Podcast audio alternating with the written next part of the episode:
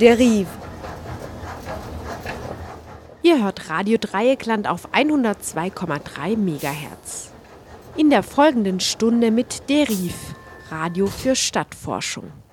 Das Magazin von Radio Orange Wien könnt ihr zwischen dem 14. und dem 25. August montags sowie mittwochs bis freitags immer um 18 Uhr bei RDL hören. Mit knapp 180.000 Einwohnerinnen der zweitgrößte. Früher wichtiger Industriestandort. Hier befand sich mitunter die größte militärische Automobilwerkstätte der Donaumonarchie oder das Gaswerk Leopoldau, das große Teile Wiens mit Stadtgas versorgte. Stark zerbombt nach dem Zweiten Weltkrieg.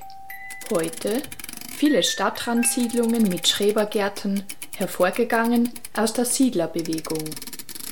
Und zahlreiche Gemeindebauten, viele davon großvolumig im Roten Wien der Zwischenkriegszeit sowie in der Nachkriegszeit errichtet.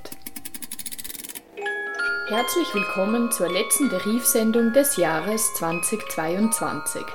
Sandra Foser begrüßt Sie zum heutigen Beitrag über eine Ausstellung zur Wohnhausanlage Siemensstraße 21 bis 55.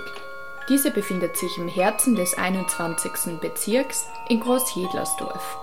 Errichtet wurde sie zwischen 1950 und 1954 nach den Plänen des Architekten Franz Schuster. Anlässlich des 70-jährigen Bestehens der kommunalen Großsiedlung entstand die Idee, ihre Geschichte aufzuarbeiten. Denn sie war ein städtebauliches Versuchsfeld, das auch international Beachtung fand. Die Schau Terra Nova, 70 Jahre Siedlung Siemensstraße in Floridsdorf, entstand als Kooperation zwischen dem Wien Museum, der Wohnbauforschung und Wohnpartner und mit Beiträgen von Zeitzeuginnen und Studierenden.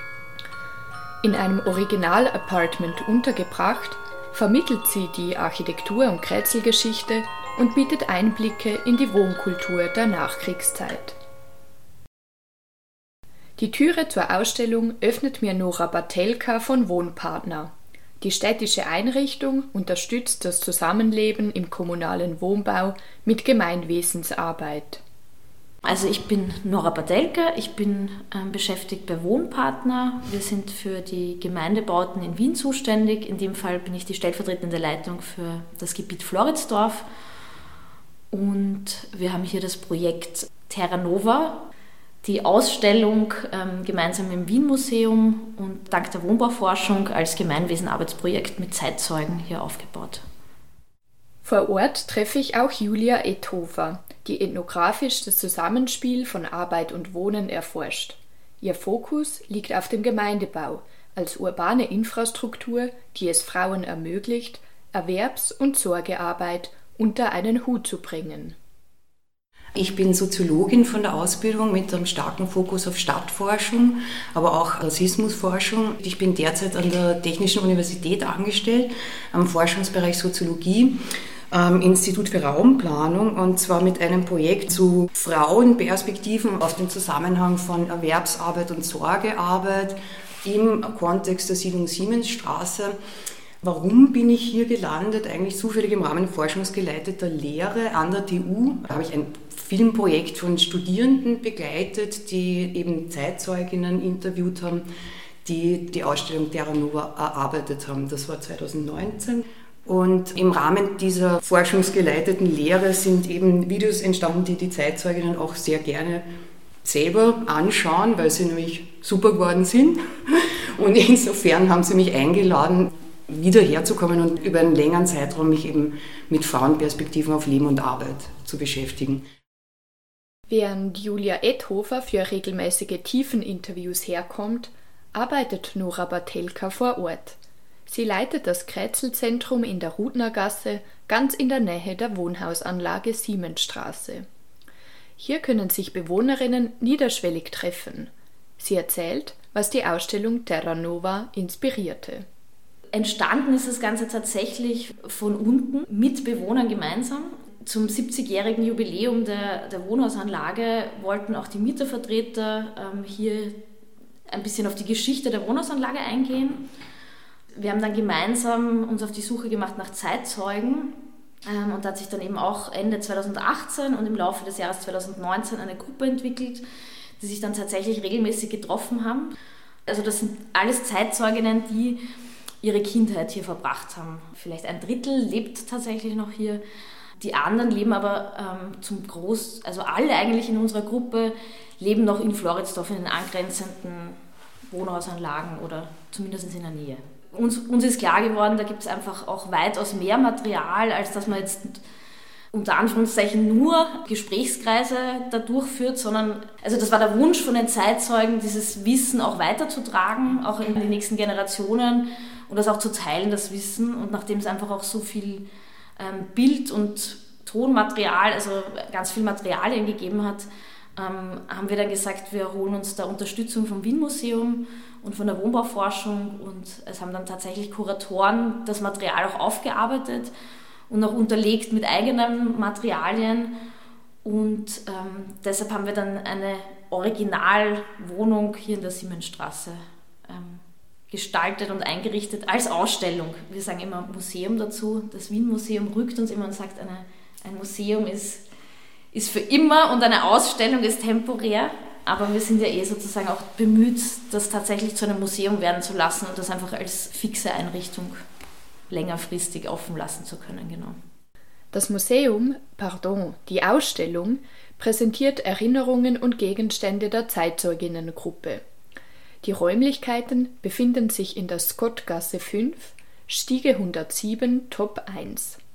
Ursprünglich zwei Kleinstwohnungen, heute als Vierzimmerwohnung zusammengelegt. Genau, das ist eine Originalwohnung, ähm, so wie sie damals und jetzt auch noch bewohnt wird. Also alles aus der Praxis rausgeholt, also kein Museum irgendwo, sondern tatsächlich wohnen hier auf der Stiege auch ganz normal Leute jetzt auch noch. Um zur Adresse zu kommen, nehme ich die Straßenbahn in Richtung Stammersdorf. Ausgestiegen an der Haltestelle Großjedlersdorf passiere ich Gemeindebauten aus den 20er, 50er und 60er Jahren. Ihre Höfe laden zum Aufenthalt und Flanieren ein. Die Siedlung Siemensstraße wird nach außen hin durch dreigeschossige Mehrfamilienhäuser abgeschlossen. Im Innern besteht sie aus ein- und zweigeschossigen Reihenhäusern in offener, aufgelockerter Bauweise, eingebettet in eine großzügige Grünlandschaft mit vielen Bäumen. Bei meinem Besuch fällt der erste Schnee. Es mutet idyllisch an. Von der dramatischen Notsituation der Nachkriegszeit ist heute nichts mehr zu spüren. Doch 1945 lagen in Wien über 86.000 Wohnungen in Trümmern Floridsdorf als wichtiger Industriestandort war vom Bombenhagel besonders betroffen. Der Wiederaufbau leitete eine neue Phase des sozialen Wohn- und Städtebaus ein. In knapp zehn Jahren wurden vor allem am Stadtrand über 4000 Wohnungen errichtet. Aus Ressourcenmangel presste man aus Bauschutt Ziegel. Im Rahmen dieses sogenannten Schnellbauprogramms entstand auch die Siedlung Siemensstraße. In Anlehnung an die Idee der Gartenstadt war das Leitbild die funktionale Entmischung von Arbeit, Wohnen und Erholung. Die städtebauliche Pionierleistung wurde auch international beachtet, etwa in Neu-Delhi, wo man die Siedlung 1954, dem Jahr ihrer Fertigstellung, präsentierte, als Beispiel für qualitätsvolles und leistbares Wohnen. Heute steht der Komplex unter Denkmalschutz. Also wenn man reinkommt, sieht man das ganz deutlich. Die, die Siedlung Siemensstraße ist auch eine der größten Wohnhausanlagen überhaupt. Die waren äh, Teil des Schnellbauprogramms. Also da wurden innerhalb von zwei, drei Jahren 1700 Wohnungen aus dem Boden gestampft, aus der Wohnungsnot heraus. Und die wurden nach dem sogenannten Duplex-Prinzip konstruiert. Und zwar waren das 30 Quadratmeter Wohnungen ohne Badezimmer, schon mit fließend Wasser und die Idee war, die Wohnungen nachher ähm, zwei Duplex-Wohnungen zusammenzulegen, damit dann größere Wohnungen, nämlich 60 Quadratmeter Wohnungen entstehen.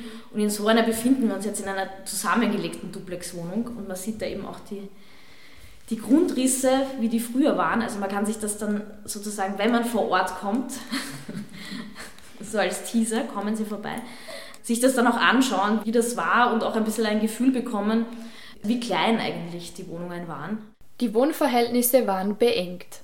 Zwar verfügte die Siedlung über unterschiedliche Wohnungstypen für unterschiedliche Zielgruppen, abgestimmt auf dessen Bedürfnisse, etwa Erdgeschosswohnungen mit tiefen Fenstern für ältere Menschen und Kriegsinvalide. Doch wegen des akuten Bedarfs waren es überwiegend Kleinwohnungen. Auf 32 Quadratmetern gab es eine Wohnküche und ein Wohnschlafzimmer, fließend Wasser und eine eigene Toilette. Ein Badezimmer fehlte. Dahingehend konzipierte der Architekt die Grundrisse durchaus weitsichtig nach dem bereits erwähnten Duplex-Prinzip, also mit der Möglichkeit, zwei Einheiten unkompliziert zusammenzulegen. Ein Plan, der in Wahrheit aber selten aufging, weiß Nora Batelka. Teilweise zwei Generationen haben da gelebt in so einer Zwei-Zimmer-Wohnung bevor dann die Wohnungen auch zusammengelegt wurden. Und da haben wir schon einen Punkt.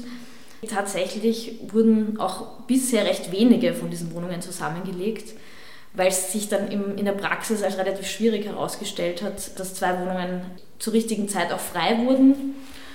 Und das haben dann auch unsere Kooperationspartner, die Studierenden, herausgefunden, dass die teilweise dann auch nicht so zusammengelegt wurden, wie sich der Architekt vorgestellt hat. Also der hat auch einen besonderen Plan gehabt, wie das passieren soll. Und selbst wenn sie zusammengelegt wurden, wurden sie dann auch nie so zusammengelegt oder selten, wie es eigentlich geplant war. Auch andere gut durchdachten Konzepte ließen sich nicht in die Realität umsetzen. So auch im Bereich der Möblierung. Mit der Aktion Soziale Wohnkultur, kurz SW, entwickelte die Stadt mit der Gewerkschaft Bauholz neue Ansätze. Sie engagierten ab 1950 namhafte Architektinnen, um günstige und zeitgemäße Möbel für Kleinwohnungen zu entwerfen. Zielgruppe die moderne Hausfrau. Die Serienproduktion von Vitrinenschränken, Klappbetten, Sitzbänken und Küchenmöbeln startete 1954. Zehn Firmen mit über 400 Arbeiterinnen erzeugten die Möbel. Der Vertrieb lief über lokale Händlerinnen. Ratenzahlung war möglich.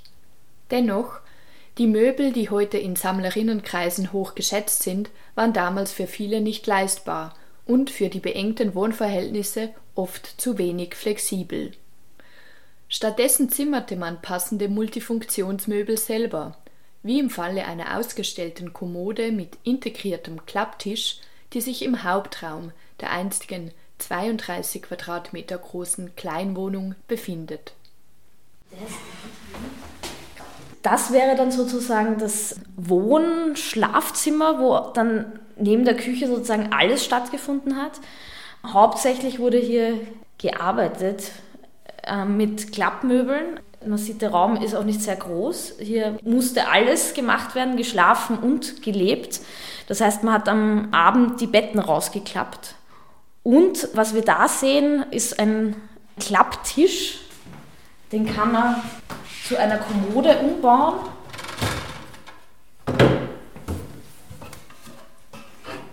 Und diese Tischfläche einklappen. So hat man am Abend, wenn man das Bett rausklappt, auf der anderen Seite dann Platz. Und untertags hat eben die, die Christiane Strohbach, die auch uns diesen Tisch zur Verfügung gestellt hat, hier ihre Aufgaben gemacht.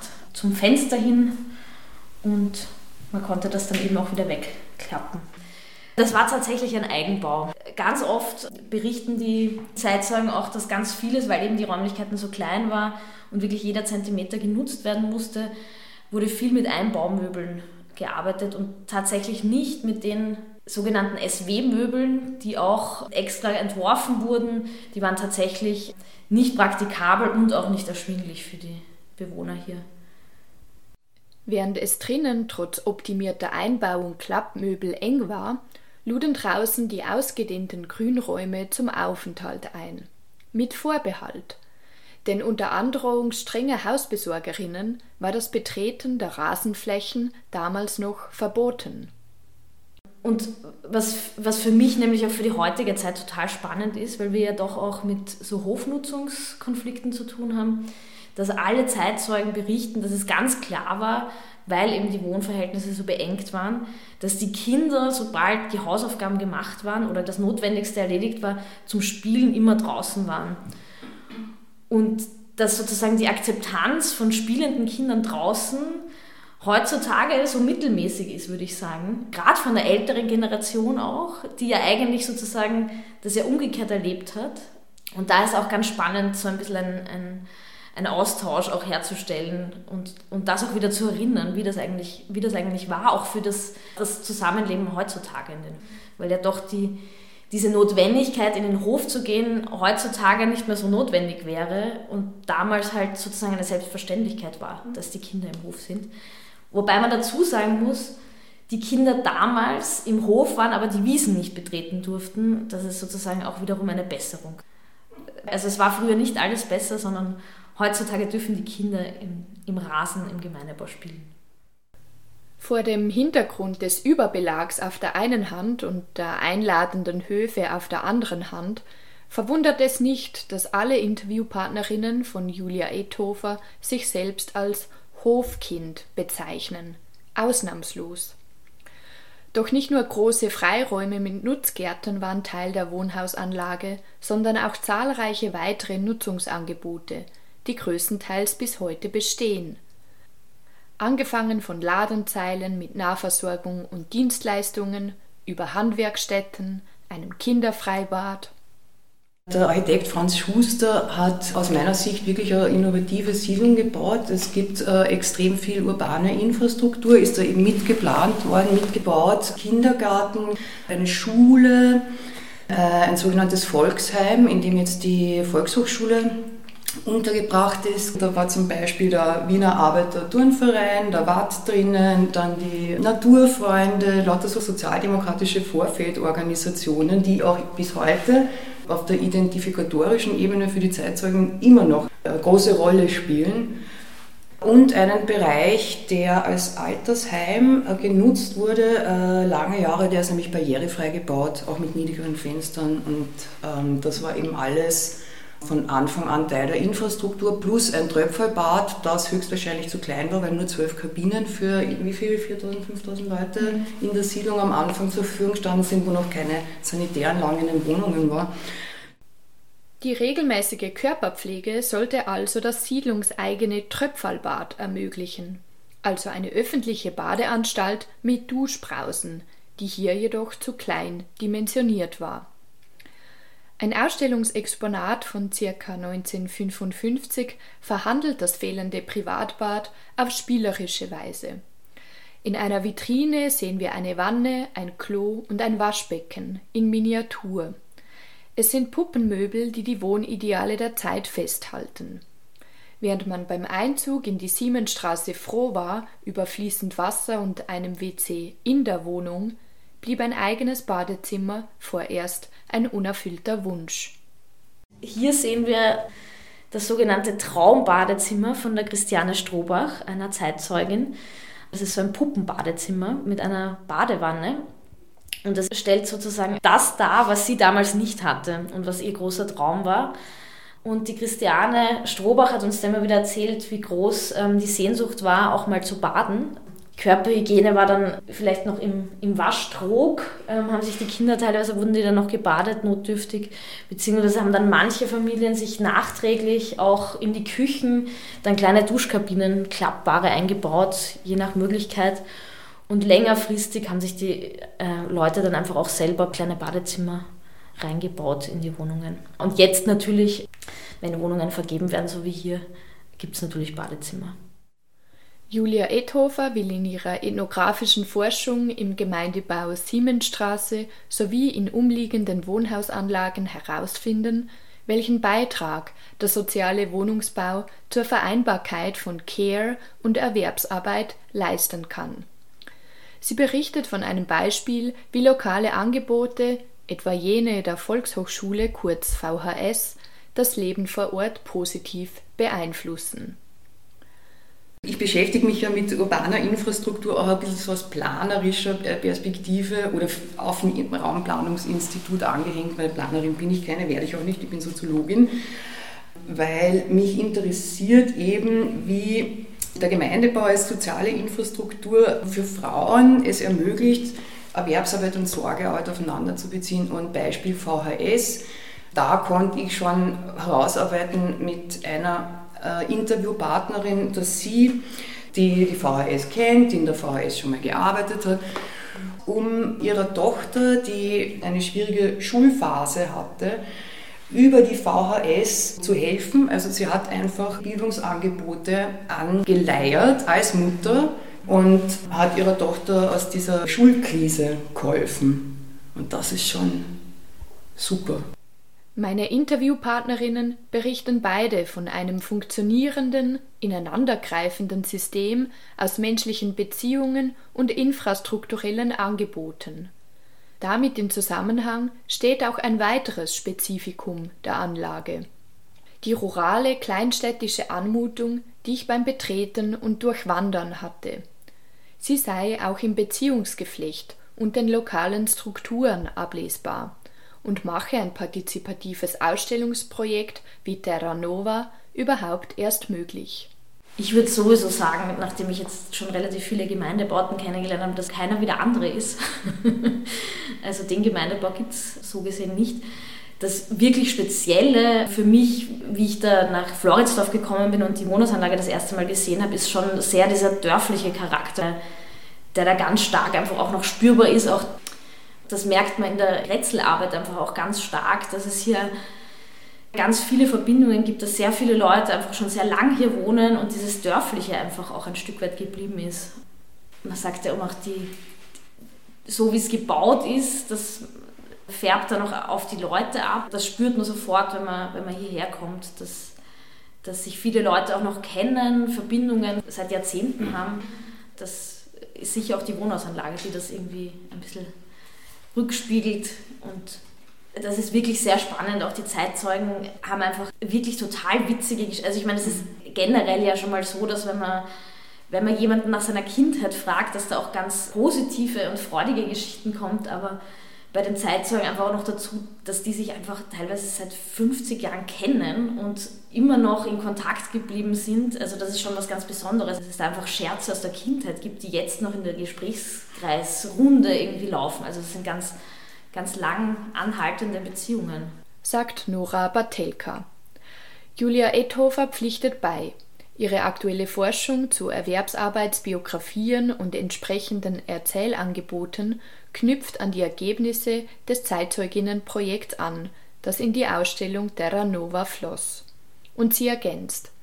Gleichzeitig sei aufgrund der Anbindung an die umliegende Industriebetriebe der Wohnkontext früher hochgradig industriell geprägt gewesen.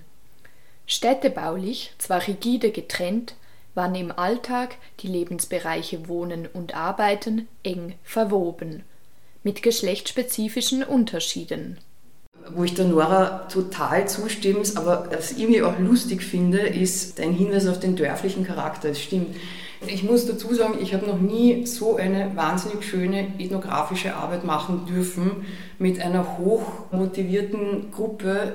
Die Zeitzeuginnengruppe, die ich jetzt weiter interviewen darf, weil die einfach Lust drauf haben, sich weiterhin auch nach drei Jahren oder Beschäftigung jetzt zwischenzeitlich mit ihrer Vergangenheit in der Gruppe auseinanderzusetzen kennen sich alle untereinander und haben eine ganz große Identifikation mit der Siedlung und weisen in den Interviews, die man ähm, mit ihnen macht, einerseits auf dieses Dörfliche hin. Früher gab es Kirchtag und überall Felder und Fasane und so weiter, wo man wirklich das Gefühl hat, die reden von Land.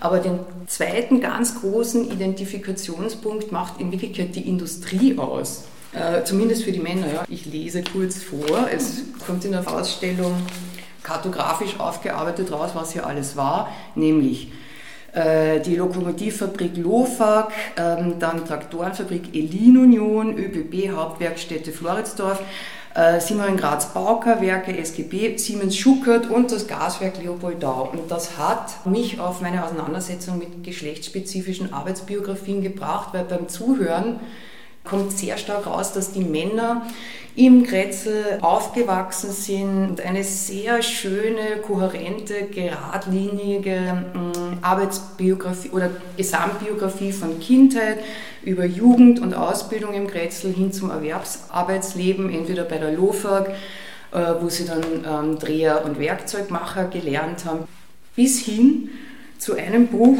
ähm, der mich auch interessiert, das ist Forschungsinteresse Nummer zwei, abgesehen von geschlechtsspezifischen Arbeitsbiografien. Äh, in den Männerinterviews kommt stark raus, dass die Deindustrialisierung, also die Schließung der ganzen Betriebe rundherum ab den 70er Jahren ein ganz starker biografischer Bruch ist, weil sie nämlich kurz arbeitslos waren und dann umgeschult werden mussten. Und jetzt komme ich zu meinem Hauptpunkt, warum geschlechtsspezifische Arbeitsbiografien, während die Männer eben in der Siemensstraße wirklich dorfmäßig aufgewachsen sind und zum Arbeiten begonnen haben und alles wahnsinnig positiv besetzen auch und stolz auf ihre Berufe sind, Dreher, Werkzeugmacher, ähm, haben die Frauen sehr durchbrochene Arbeitsbiografien.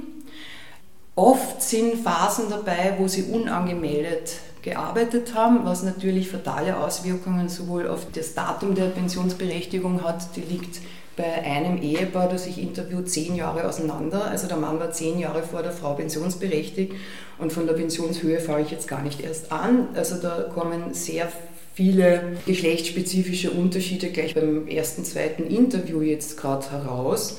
Und zurück zum äh, Siemensstraße als Grätzl, wo ich lebe und arbeite und ähm, äh, zu Fuß in die Arbeit kann als Mann.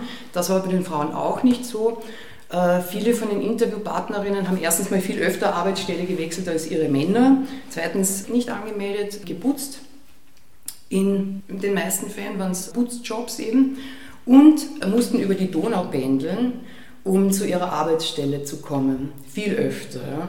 Das, deshalb habe ich mich jetzt auf eine visuelle Darstellungsweise mit den beteiligten Seniorinnen geeinigt, wo ich kartografisch darstelle, genau ausgemessen mit Kilometerentfernung Luftlinie, wie weit die Arbeitswege der Männer waren und wie weit die Arbeitswege der Frauen waren. Wer jetzt Lust bekommen hat, kann die Ausstellung Terra Nova 70 Jahre Siedlung Siemensstraße in Floridsdorf kostenlos besuchen.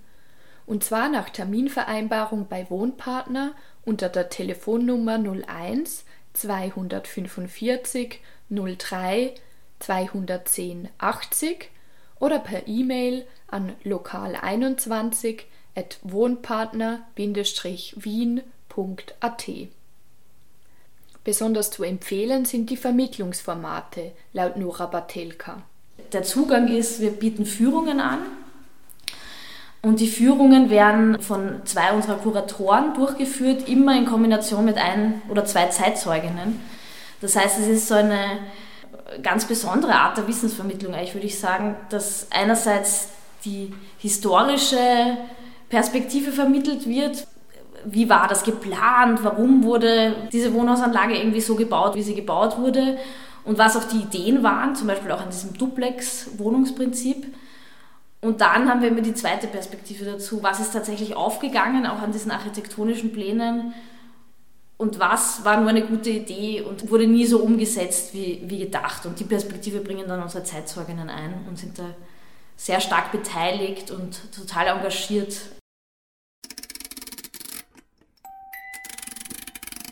Floridsdorf, 21. Wiener Gemeindebezirk, mit knapp 180.000 Einwohnerinnen der zweitgrößte, im Norden der österreichischen Hauptstadt, Transdanubien, ehemals sieben eigenständige Gemeinden, vielerorts noch ländlich geprägt.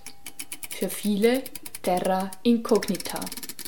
Die Schau Terra Nova vermittelt, wie hier an der Siemensstraße vor über 70 Jahren städtebauliches Neuland betreten wurde, mit einer kommunalen Großsiedlung, die eine neue bauliche Realität für Wohn-, Arbeits-, Familien- und Geschlechterverhältnisse hervorbrachte.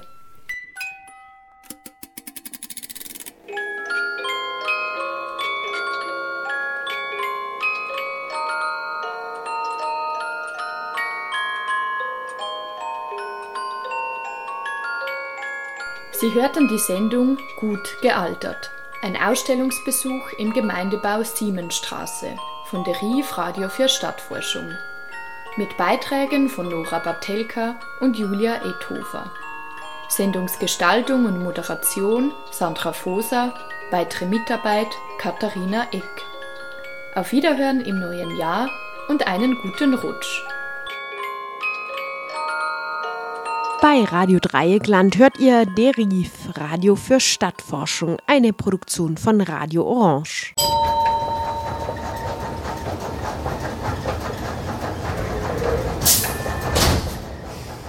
Deriv.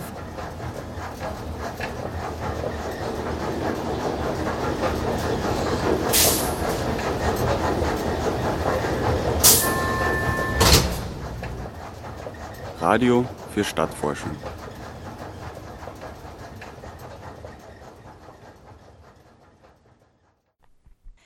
Lene Benz und Sandra Foser heißen Sie herzlich willkommen. In der heutigen Sendung begeben wir uns auf eine Spurensuche.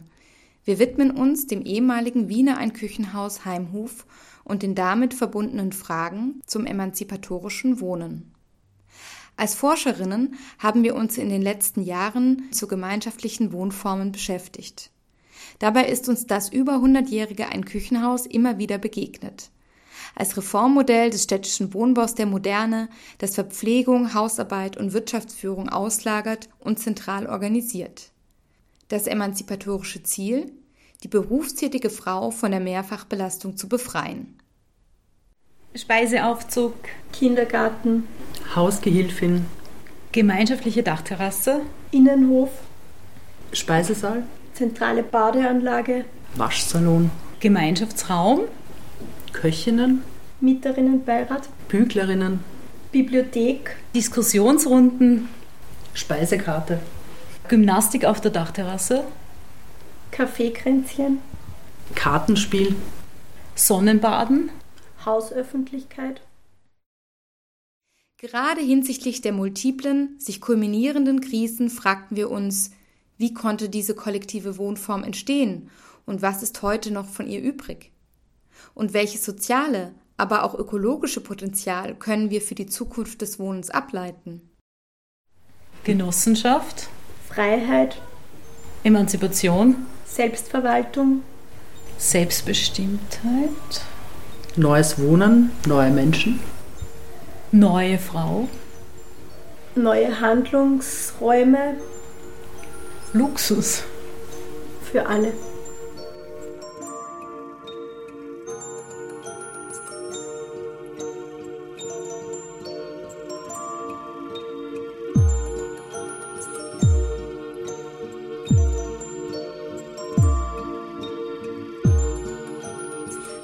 Antworten fanden wir mitunter beim Verein Ein Küchenhaus. Dieser widmet sich der Erforschung und Vermittlung emanzipatorischer Wohnmodelle. Gegründet wurde er von drei Wissenschaftlerinnen, die wir zum Interview trafen. Marie-Noëlle Astamhana, ich bin äh, Kulturwissenschaftlerin und Historikerin mit äh, Schwerpunkten auf das Rote Wien zum Beispiel und visuelle Kultur und Gender. Katrin Pilz, Historikerin und Kulturwissenschaftlerin äh, und forsche auch zur Medizingeschichte, äh, Frauengeschichte und Stadtgeschichte. Christine Schrammel, bin vom Hintergrund her Stadtforscherin und eben Teil dieses interdisziplinären Forschungskollektivs Ein Küchenhaus. Zusammen mit Wohnpartner und dem Kulturlabor Gemeindebau organisiert der Verein Ein Küchenhaus Stadtspaziergänge zu vergangenen und gegenwärtigen Wohnmodellen. Wir waren auf einer Tour durch das Ein Küchenhaus Heimhof im 15. Bezirk dabei. Also die Führungen, die wir machen, das ist das Familieneinküchenhaus im 15. Bezirk in der Pilgerimgasse und das war eins von zwei Einküchenhäusern, die es in Wien gab. Und das Konzept ist ja, dass man ähm, statt dass jede Wohnung eine Einzelküche hat, das zu zentralisieren, wo es dann eine Zentralküche eben gibt und wo Angestellte oder Leute von außen kommen und kochen. Das heißt, der Punkt war hier nicht, dass die Bewohnerinnen gemeinsam kochen, sondern das Zentrale war hier das Auslagern von Hausarbeit und Reproduktionarbeit, um die Frauen, die immer, immer mehr arbeiten, dann freizuspielen von diesen Geschichten. Und das ist ein internationales Konzept von der, also Frauenbewegungskonzept eigentlich Ende des 19. Jahrhunderts. Lili Braun wird immer wieder als ganz zentrale genannt. Und weil wir sagen Familieneinküchenhaus, der Plan war ja, dass ähm, in dem Haus Paare einziehen, wo beide berufstätig sind. Meistens ohne Kinder, aber teilweise mit Kindern. Das war so das Grundkonzept. Von Mitte des 19. und Anfang des 20. Jahrhunderts war die Wohnungsfrage eine dringliche. Es wurden Gegenentwürfe gesucht zu den Grundrissen, ausgelegt auf die isolierte Kleinfamilie im Massenwohnungsbau. Ein Pionierprojekt war die französische Gemeinschaftswohnanlage Familistère. Sie gilt als der erste soziale Wohnungsbau der Moderne. Dieser war wiederum inspiriert vom utopischen Ideal Phalaster, einer genossenschaftlichen Wirtschafts- und Lebensgemeinschaft. 1901 entwarf dann die Frauenrechtlerin Lilly Braun das Modell Ein Küchenhaus. Ihr Aufsatz Frauenarbeit und Hauswirtschaft zielte auf die Befreiung der berufstätigen Frau von der Doppel- und Dreifachbelastung in den eigenen vier Wänden. Braun galt als Mittlerin zwischen der bürgerlichen und der sozialistischen Frauenbewegung. Denn die Sozialdemokratie lehnte zunächst das Einküchenhaus ab. Dabei bedachte es sowohl bürgerliche Frauen, die den Zugang zur Erwerbstätigkeit anstrebten, als auch proletarische Frauen, die seit der Industrialisierung außerhäusliche Fabriksarbeit schultern mussten. In der damaligen Presse erntete das Wohnkonzept viel Widerspruch. Das Modell wurde abgewertet als Zukunftskarnickelstall, Kasernenmassenabfütterung und verstaatliche Mutterfreuden. Wenn auch kontroversiell diskutiert, wurden Einküchenhäuser in verschiedenen europäischen Großstädten umgesetzt in Berlin, Kopenhagen, Stockholm, Zürich, Hamburg und Amsterdam. Mit unterschiedlichen Organisationsformen und geteilten Infrastrukturen, mal auf privatwirtschaftlicher, mal auf genossenschaftlicher Basis. Sie sind Schlüsselwerke einer Idee des modernen Wohnens.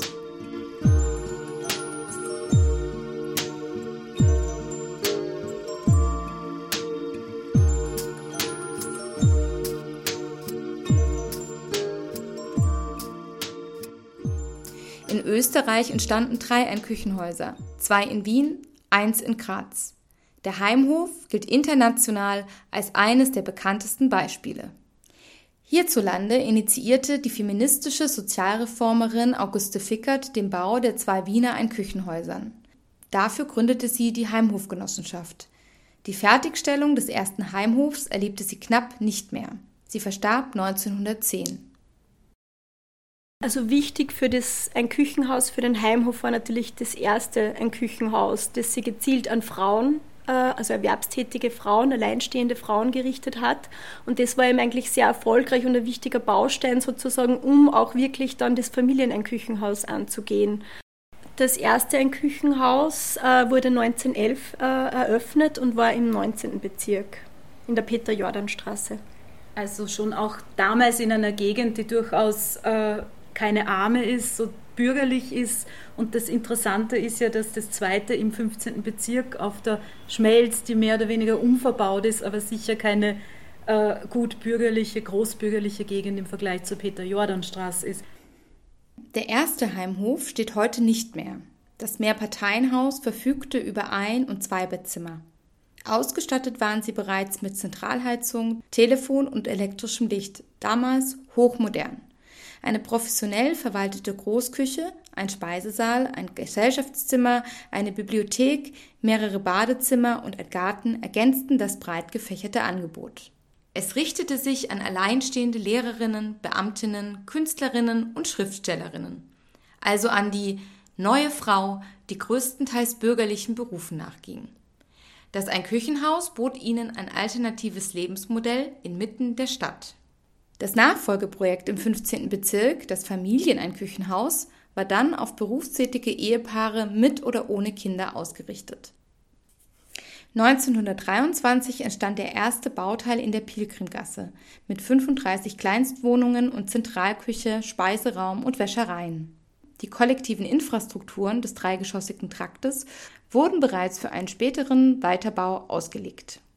Erstes Ziel bei unserer Tour durch den Heimhof ist der gemeinsame Speisesaal. Er befindet sich im Souterrain. Auf dem Weg dahin gehen wir durch einen fensterlosen, engen Gang.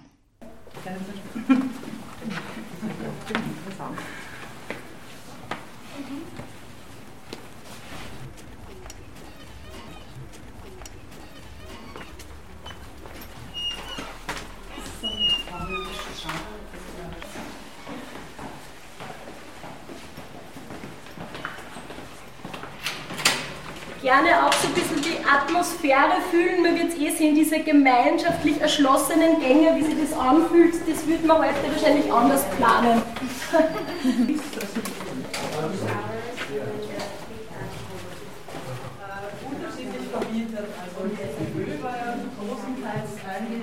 Der einstige Speisesaal ist heute nicht mehr für die Hausgemeinschaft zugänglich, sondern wird als privat vermietetes Lager genutzt.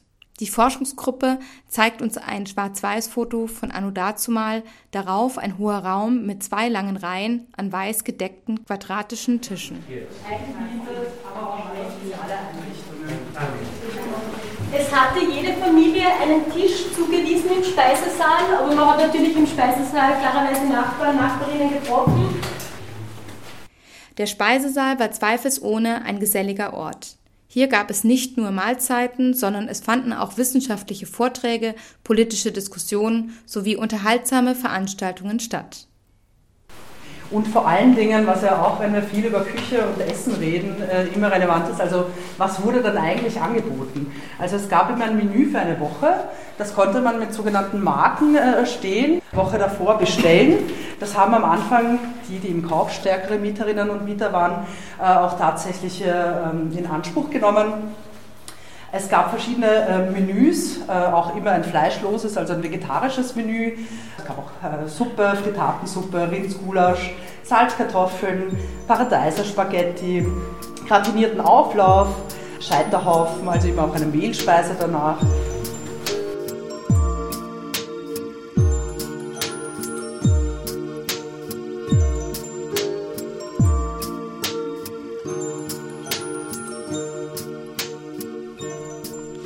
Während seines Bestehens erfuhr der Heimhof viel Kritik. So wurde 1923 in einer Wiener Gemeinderatssitzung protokolliert, es ist ein Unsinn, wenn eine Familie in einem solchen Einküchenhaus wohnt. Es ist auch aus sittlichen Gründen nicht anzuraten, der Hausfrau alle Sorgen für den Haushalt abzunehmen. Die junge Hausfrau soll sich nur sorgen, sie soll wirtschaften und sparen lernen, das wird ihr für die Zukunft nur von Nutzen sein. Gerade für nicht verheiratete, kinderlose Frauen war es damals unüblich, alleine zu wohnen und entsprechend schwierig, eine eigene Wohnung zu finden. Der genossenschaftlich organisierte Heimhof, der sich zunächst im kollektiven Eigentum befand, ermöglichte dies. Praktisch, aber nur bedingt. Grundsätzlich zur Bewohnerinnenschaft war es ja so, dass die um sozusagen in ein Küchenhaus einzuziehen, musste man auch Mitglied werden der Genossenschaft.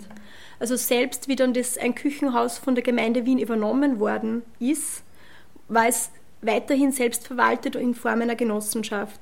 Und sozusagen natürlich, das ist eine gewisse finanzielle Hürde damit assoziiert gewesen äh, und daher natürlich auch ähm, schon mal gewisse Barriere für gewisse Gruppen.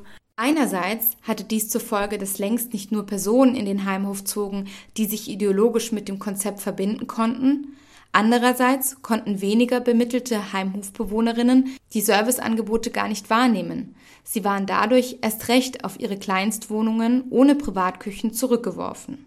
Katrin Pilz veranschaulicht dies am Beispiel eines Zeitzeuginnenberichts.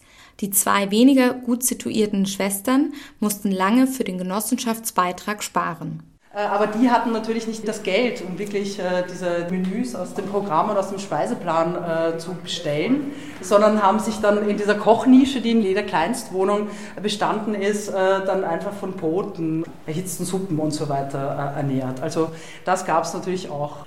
Der Sinn der Sache war das natürlich nicht. Wir erinnern uns an die Kritik der Sozialdemokratie. Diese proklamierte nicht nur die Ausbeutung der angestellten Wirtschafterinnen und Küchenmädchen. Sie hielt Einküchenhäuser auch für elitär.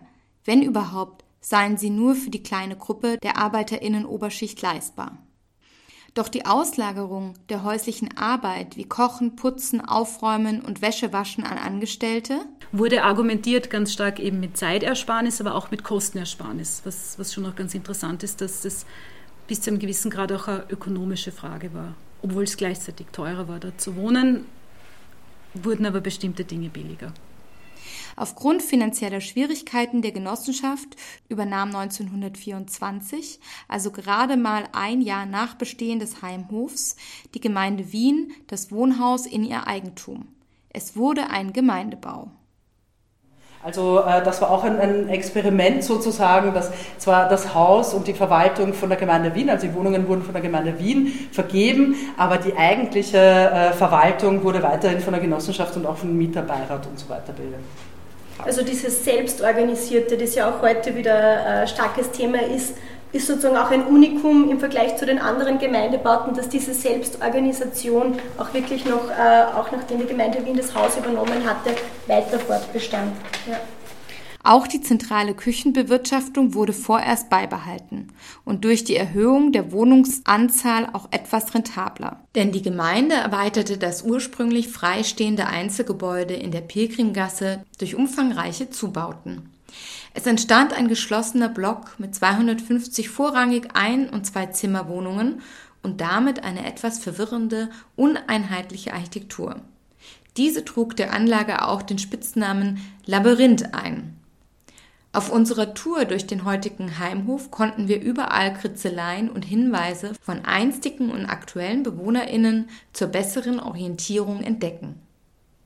Im Gegensatz zu anderen Reformkonzepten der Zeit etwa der Gartenstadtbewegung, wollte man den Zusammenhalt der Hausgemeinschaft nicht durch Abschirmung bewirken, sondern durch sozialen Austausch mit der städtischen Umwelt.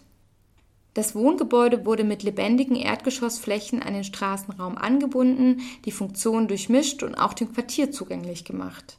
So integrierte man im Innenhof einen städtischen Kindergarten, der heute noch existiert. Straßenseitig gab es einst einen kleinen Milchkonsum und eine Kunstglaserei. Gerade in den letzten Jahren wird versucht, diese Geschäftslokale wieder zu reaktivieren. In Österreich werden heute keine Einküchenhäuser mehr betrieben. Marie-Noël Jastan-Panar erzählt, warum die fortschrittliche Idee spätestens 1939 ein Ende fand. Es beginnt der Austrofaschismus, das Projekt radikal einzuschränken nicht sozusagen zu beenden, aber so schleichend zu beenden, werden keine Makel mehr ausgeteilt für die Küche zum Beispiel. Es wird schwieriger, Essen zu bekommen. Das heißt, die Voraussetzungen werden einfach reduziert. Und im Nationalsozialismus wird dann auch die Küche geschlossen, wird vorübergehend die Wäscherei geschlossen, wird es einfach wirklich beendet. Und die Genossenschaft auch aufgelöst.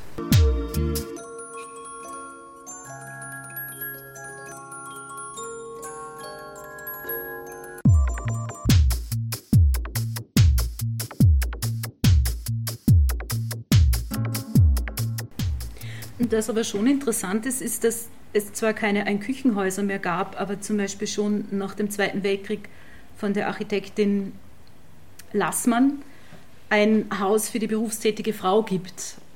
Es ist schon so, dass es auch in den 40ern und 50ern zum Teil noch Ansätze für Wohnkonzepte gibt, die weniger das sogenannte Kleinfamilienkonzept fördern.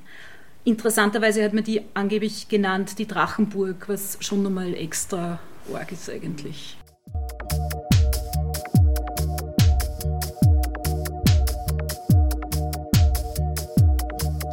Mit der Liquidierung der Genossenschaft endeten auch die Überbleibsel der Zentralwirtschaft. Die Mini-Wohnungen wurden nun mit Mini-Küchen und Mini-Bädern ausgestattet. Jede Frau sollte wieder in ihrem eigenen kleinen Reich für die eigene Familie sorgen. Doch ohne die Infrastruktur der Gemeinschaftseinrichtungen verloren die kleinen Wohnungen ihre Attraktivität und verwahrlosten zusehends. Während das ein Küchenhaus in Skandinavien keinen so radikalen Bruch erlitt wie durch den Nationalsozialismus hierzulande, erscheint dieses zielgruppenspezifische Wohnmodell als weitgehend isoliertes Experiment. Es ging auch viel Wissen verloren, denn nicht wenige der BewohnerInnen des Heimhofs wurden im Zuge des Nationalsozialismus delogiert und verschleppt.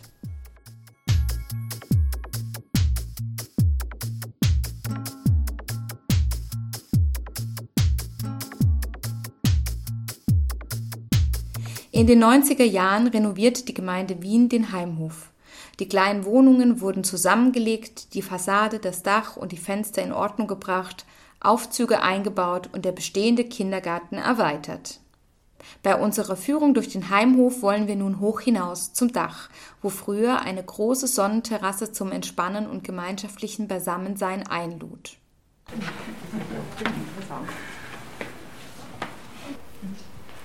Ja, wir würden jetzt äh, Sie einladen, mit uns bis ganz rauf zur Dachterrasse, eines der Highlights auch im Haus zu gehen.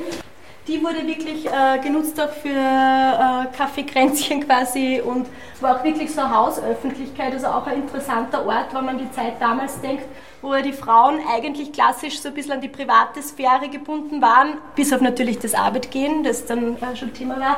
Und jeder öffentliche Raum, die öffentliche Sphäre, die Sphäre der Männer, das hat natürlich so eine Halböffentlichkeit entstehen lassen. Ja.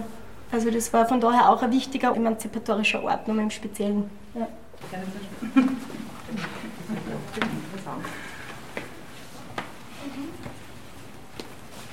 Also es hat eben da diese Aufbauten gegeben mit Pergola, begrünt. Jetzt ist es natürlich sehr heiß. Genau, und äh, es gab eben auch äh, sozusagen diese ähm, ähm, kleinen Erweiterungen, die man da so angedeutet sieht, wo es äh, Liegen gab, also die Sonnenliegen, die man sich nehmen hat können. Also wirklich auch so eine kollektive Infrastruktur, um den Raum auch zu nutzen.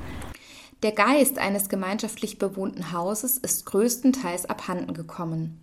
So steht die große Terrasse leer. Nur einige private Sonnenschirme und Sessel sind mit einem Sicherheitsschloss zusammengebunden.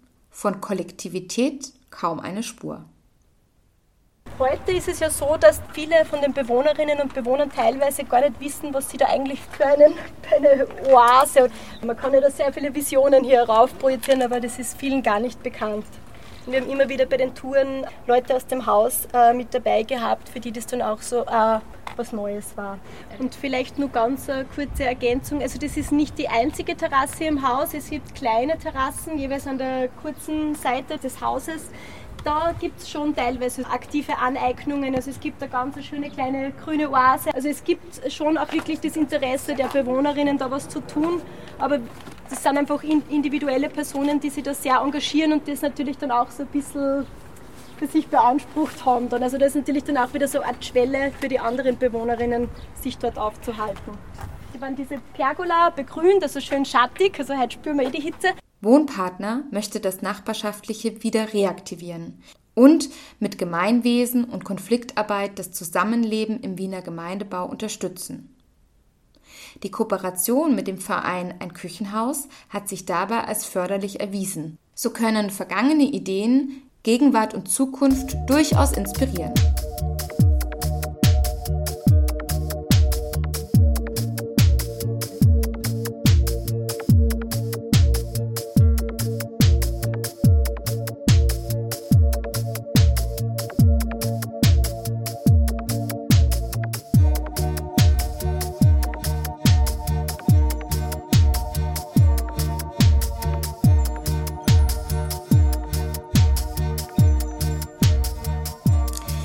Fragen uns, ist das Konzept des ein Küchenhauses heute noch relevant?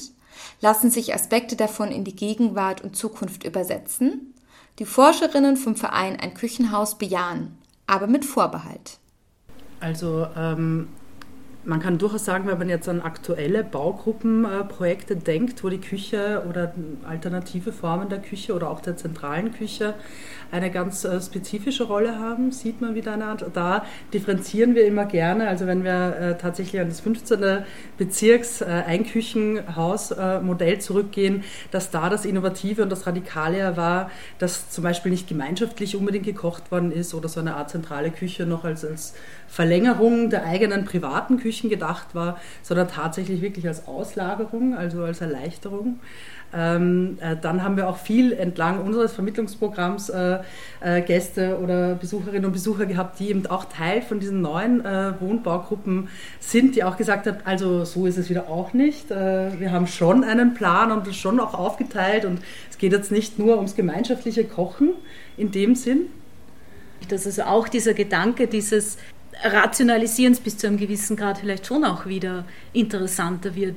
Und was beim Einküchenhaus ja auch noch dazu kommt bei diesem historischen, was wir jetzt noch äh, gar nicht erwähnt haben, ist, dass es ja nicht nur diese Auslagerung von diesen Reprodukt Reproduktionstätigkeiten gab, sondern ja gleichzeitig auch äh, Gemeinschaftsräume, eine große gemeinschaftliche Terrasse und so.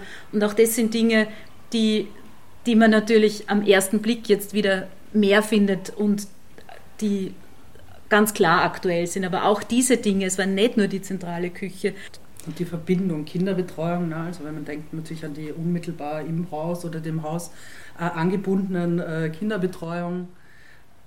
Und durch die, also im ein Küchenhaus war es ja so, dass die Wohnungen wirklich sehr klein waren. Es waren Klein- und Kleinstwohnungen äh, für ganze Familien.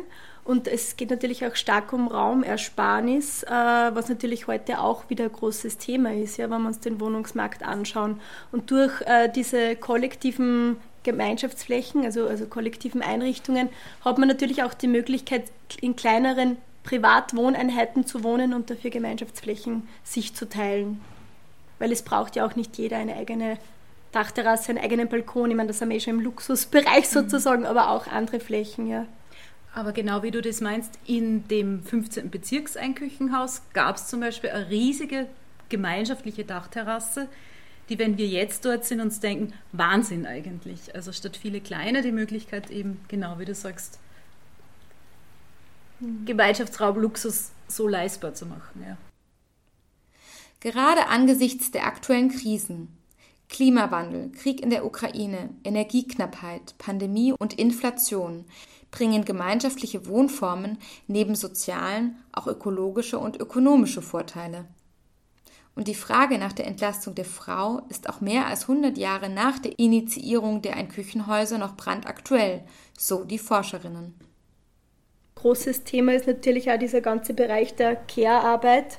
Das haben jetzt die alle sozusagen in der Pandemie erlebt, wo einfach wieder vieles zurück zu den Frauen quasi fällt, mhm. was vielleicht schon erkämpft war und äh, Frauen sicher ähm, mehr äh, Reproduktionsarbeit oder Mehrfachbelastung einfach auch erlebt haben.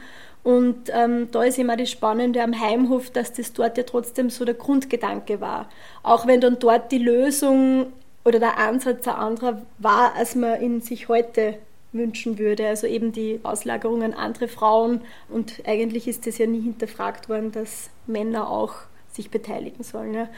Also wir sagen dann oft, ne, dass die Entlastung der Frau oder in dem Fall der berufstätigen Frau jetzt nicht unbedingt einherging, wie wir es vielleicht aus heutiger Perspektive sehen, mit der Belastung des Ehemannes genau. oder des Partners, sondern äh, eher wirklich mit der Auslagerung, in dem Fall genau. die Hausverwaltung. Oder es wird ausgelagert an Frauen, die zwar nicht so gut bezahlt bekamen, das gibt es auch in den Quellen, dass es da eben äh, Kritik dran gab, dass die Genossenschaft denen jetzt nicht so viel bezahlt, wie es sollte vielleicht.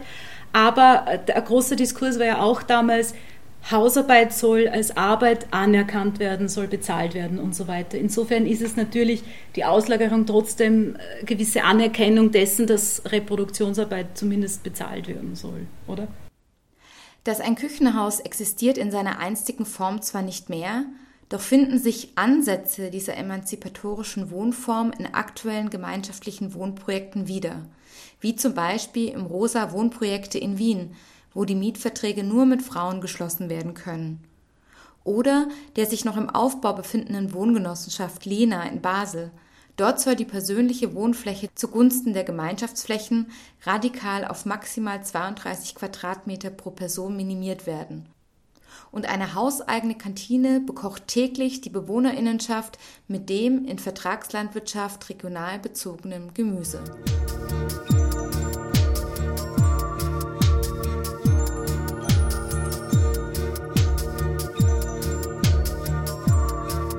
Das war das Feature Eine Küche für alle, emanzipatorisches Wohnen im Wiener Heimhof von Lene Benz und Sandra Foser. Die Musik stammte von Michaela Melian mit Brautlied. Im Interview hörten Sie Christina Schrammel, Katrin Pilz und Marie-Noël Jastan Panar vom Verein Ein Küchenhaus.